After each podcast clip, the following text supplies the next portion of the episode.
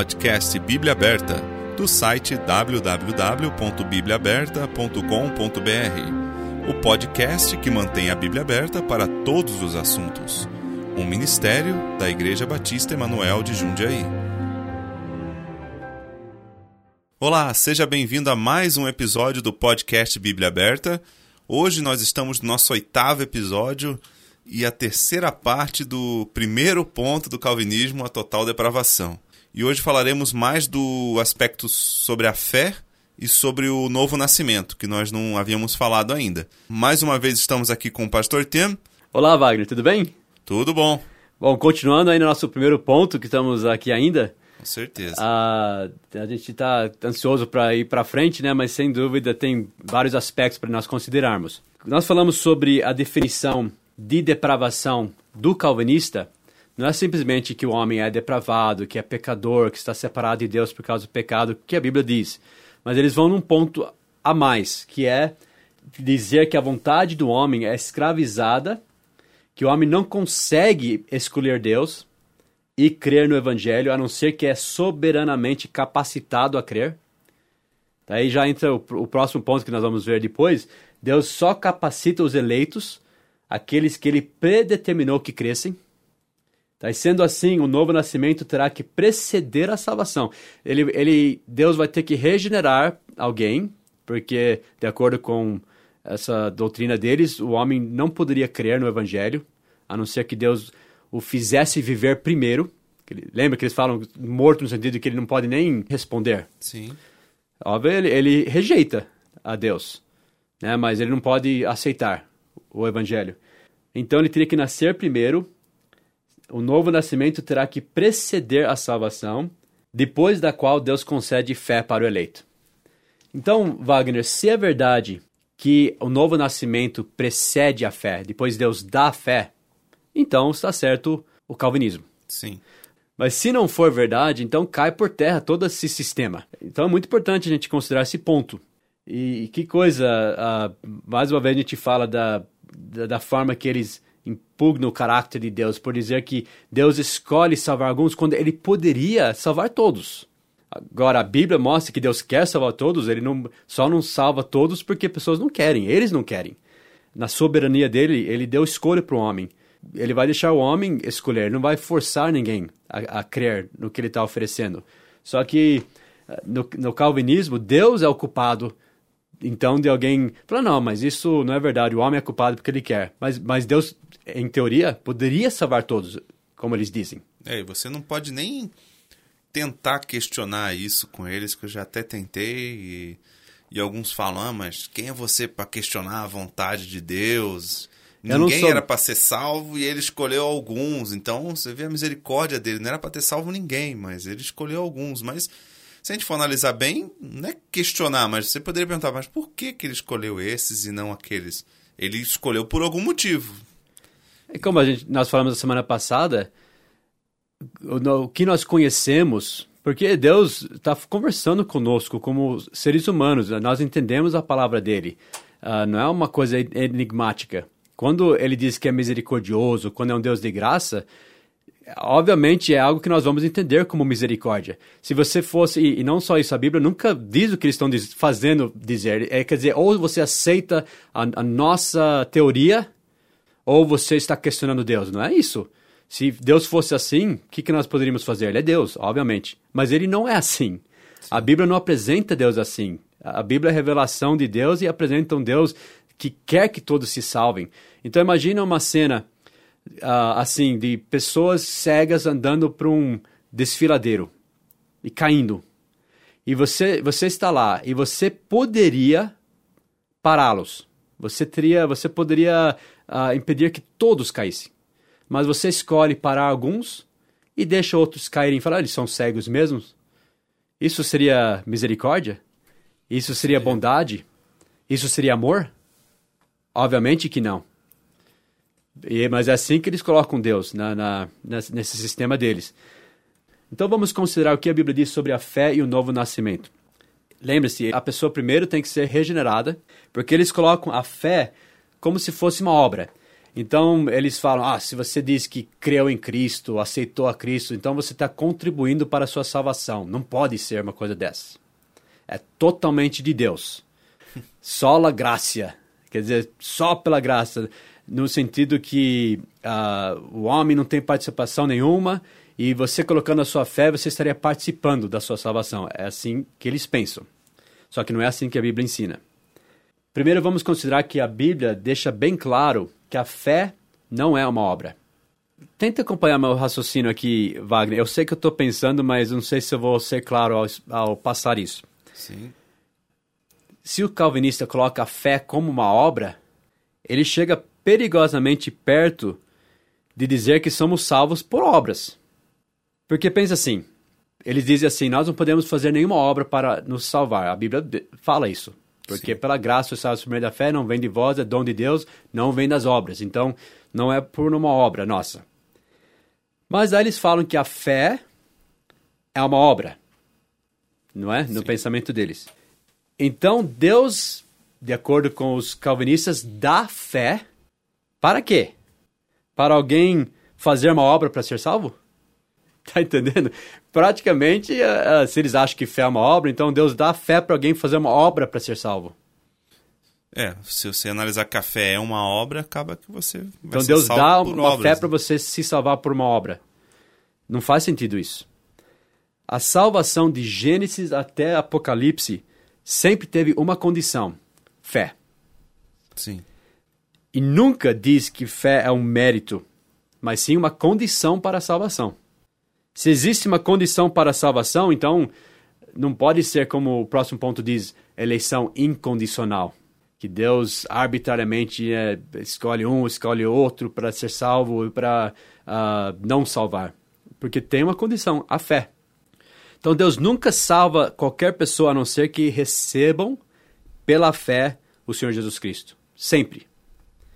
Por isso que tem texto que diz que ele morreu por todos, ele é o salvador de todos. Só que ninguém realmente pode tomar posse disso a não ser pela fé. É, se Deus elege, se ele dá a fé para a pessoa poder ser salva, eu não, não consigo entender por que ele já não salva todos, então. Não, é isso que nós estamos dizendo. É porque ele quer que todos se salvem. Ele, ele quer deixa... que todos se salvem e ele não salva todos.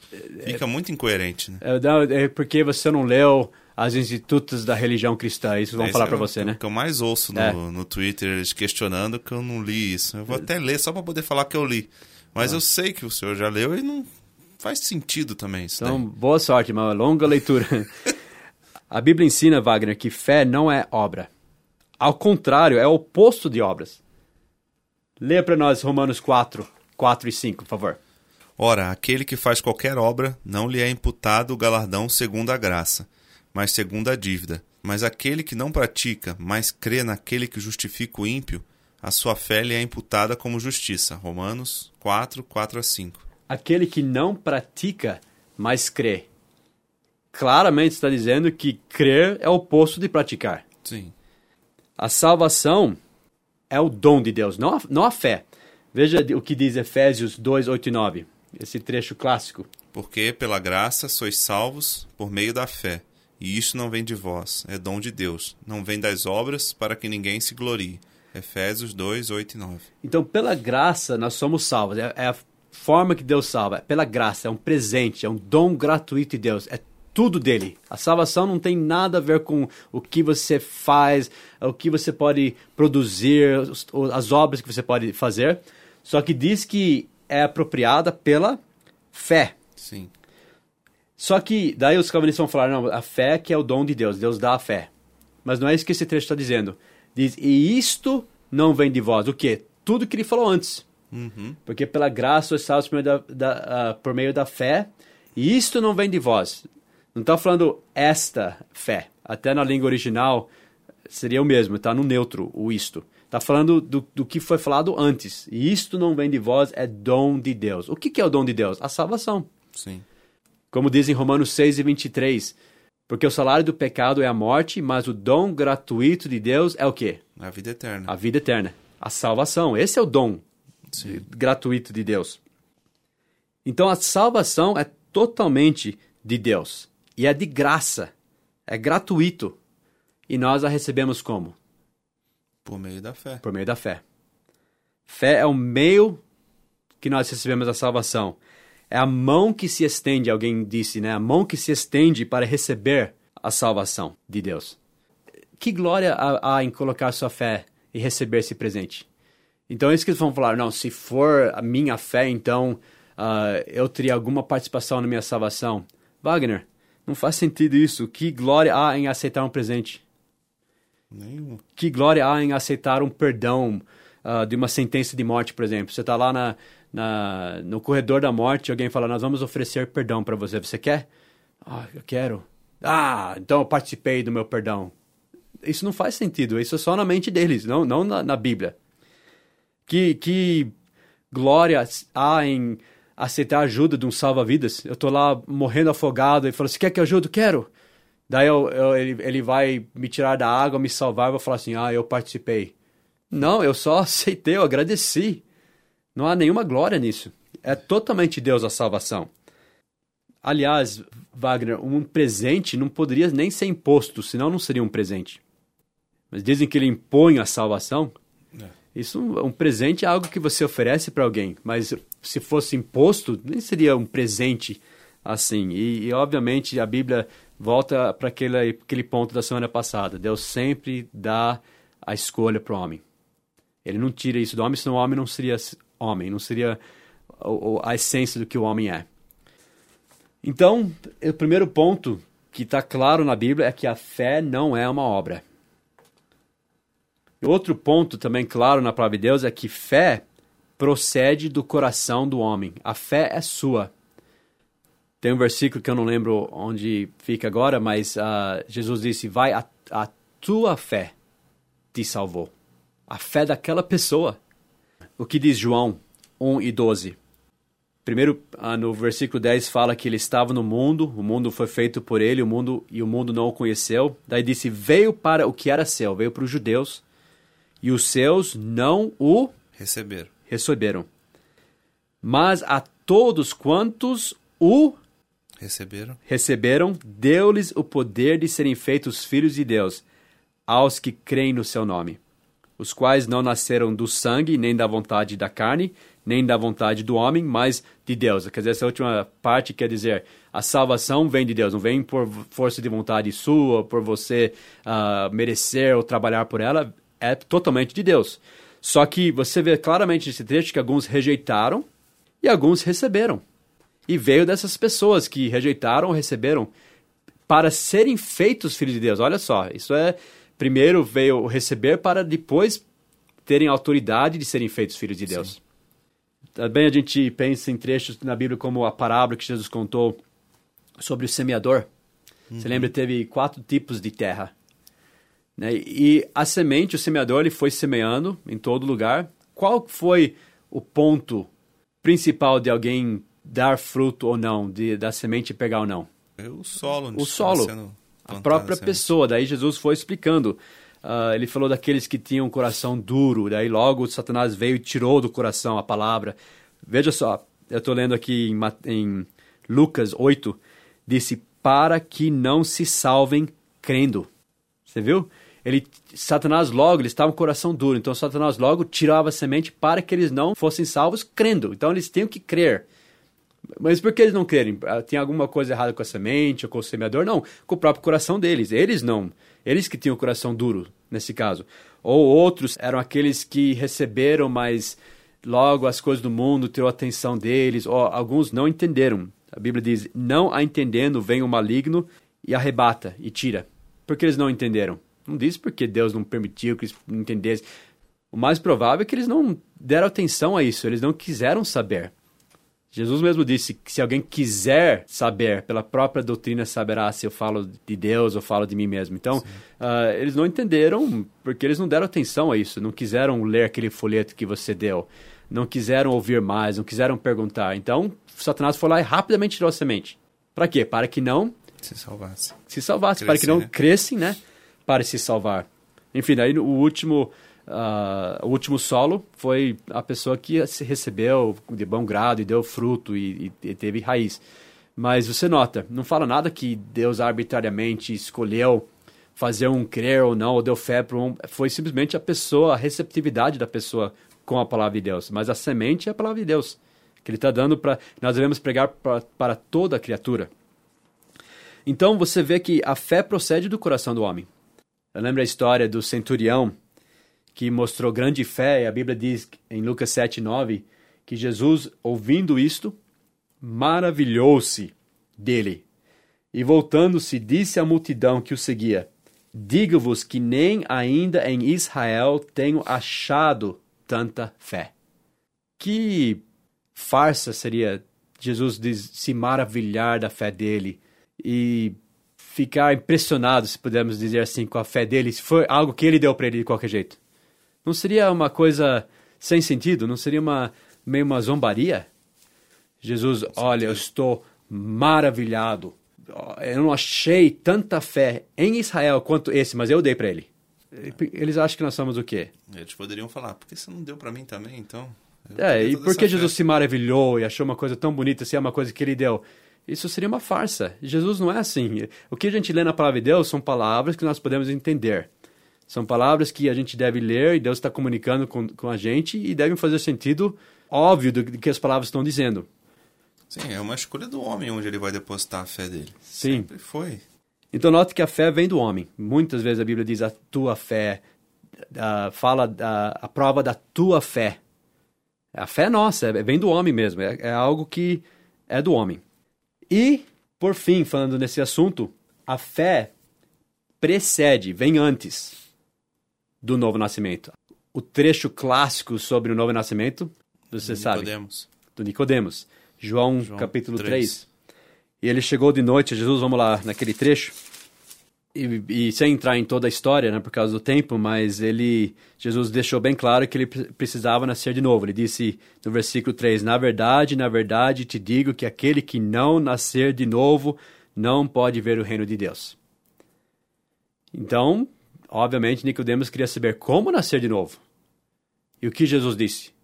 Ah, bom, você primeiro você, se você é um dos escolhidos, você será regenerado e você nascerá, você não precisa fazer nada, porque de fato você já nasceu de novo se você está ouvindo e, e daí Deus vai te dar fé porque ele primeiro você vai nascer, né? Você está morto, mas ele vai te regenerar, depois você ele vai te dar fé, não precisa fazer nada. É isso? Não. Ele, de, ele deixou claro como nascer de novo. No versículo 9, daí Nicodemos perguntou e disse, como pode ser isso? Ele queria saber como ele podia nascer de novo. Daí Jesus respondeu e disse-lhe, tu és mestre de Israel e não sabes isto? De acordo com os calvinistas, ele nem poderia saber, né? É. Jesus estava dizendo que ele deveria saber. E daí Jesus continuou no versículo 14: Como Moisés levantou a serpente no deserto, assim importa que o filho do homem seja levantado para que todo aquele que nele crê, crê não pereça, mas tenha a vida eterna. Porque Deus amou o mundo de tal maneira que deu seu Filho unigênito para que todo aquele que nele crê, crê não pereça, mas tenha a vida eterna. Ele estava dizendo para Nicodemos exatamente como nascer de novo. Você tem que crer em Cristo. Aqui você vê claramente que não é, não, você vai nascer de novo e depois você vai crer. Não, você tem que crer para nascer de novo, para Sim. ter a vida eterna exatamente o que o calvinista diz que o pecador não pode fazer, crer. Também em Efésios 1, versículo 13, pode ler para nós? Em quem também vós estáis, depois que ouvistes a palavra da verdade, o evangelho da vossa salvação, e tendo nele também crido, fostes selados com o Espírito Santo da promessa. Efésios 1 e 13. Agora, antes de você ler as institutas da religião cristã, Sim. simplesmente lê esse versículo e fala para mim o que vem primeiro, crer ou receber o Espírito Santo? Crer vem primeiro. As palavras, eu não preciso ler Calvino para interpretar essas palavras para mim. Está dizendo que nós ouvimos a palavra da verdade, o evangelho da nossa salvação, que é o, esse evangelho que é o poder de Deus para a salvação de todo aquele que crê. crê. E tendo nele também crido, fomos selados com o Espírito Santo da promessa. Não diz que nós recebemos o Espírito Santo e fomos regenerados e depois ele deu fé e daí nós cremos. É totalmente o oposto do que diz nas Escrituras. Efésios 2, nós já lemos, né? Efésios 2, 8 e 9, diz que a salvação, que é o dom de Deus, vem por meio, por intermédio da fé. Então você não vai ter o um novo nascimento, a salvação, a vida eterna antes da fé, porque ele vem por meio da fé. Sim. E por fim, entre muitos outros versículos que a gente poderia citar, nós temos a história do carcereiro chegando para Paulo e Silas à noite, assustado, e aquela pergunta clássica: o que é necessário que eu faça para me salvar? E daí Paulo respondeu: não, nada, uh, porque você já é regenerado e Deus vai te dar fé. Não, o que, que ele disse? Crê no Senhor Jesus e será salvo tu e tua casa. Isso, crê no Senhor Jesus Cristo e será salvo. Então, eu vejo, Wagner, que a Bíblia é bem clara nesse assunto. De que a fé é da pessoa mesmo, procede Sim. da pessoa. Não é, a, não é algo que Deus dá para alguns e e não dá para outros. Ele oferece para todos a salvação. Ele possibilita todos, ele trabalha na vida de todos. Ele chama a todos, né, pela pela criação, pela consciência, a gente já falou nas semanas passadas, pelo Espírito Santo que está convencendo do pecado, do juízo, ele está chamando, né, de muitas maneiras o homem e acima de tudo pelo evangelho. É, nós somos chamados pelo evangelho. E a pessoa que está morta em seus pecados e ofensas, separada de Deus, pode crer ou não. Pode receber ou rejeitar. E se recebe, deu-lhes o poder de serem feitos filhos de Deus aos que creem no seu nome. Então isso é bíblico. Não, não existe maneira de você dizer que não, porque está bem claro nas Escrituras. É verdade. Sabe, Wagner, infelizmente, uh, não terminamos esse assunto. Eu sei que nós estamos ansiosos para ir para o próximo assunto, mas a semana que vem eu acho importante a gente falar de alguns versículos que os calvinistas usam para dizer que o homem não pode crer.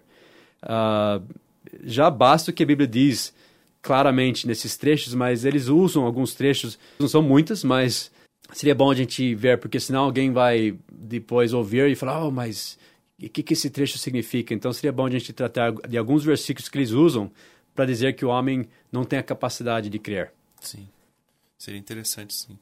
Até mesmo esse versículo que a gente usou agora, né, de, de Paulo, também algumas pessoas usam para dizer que se você for salvo, sua família inteira vai ser salva. E não é isso que está falando no versículo também, né? Não.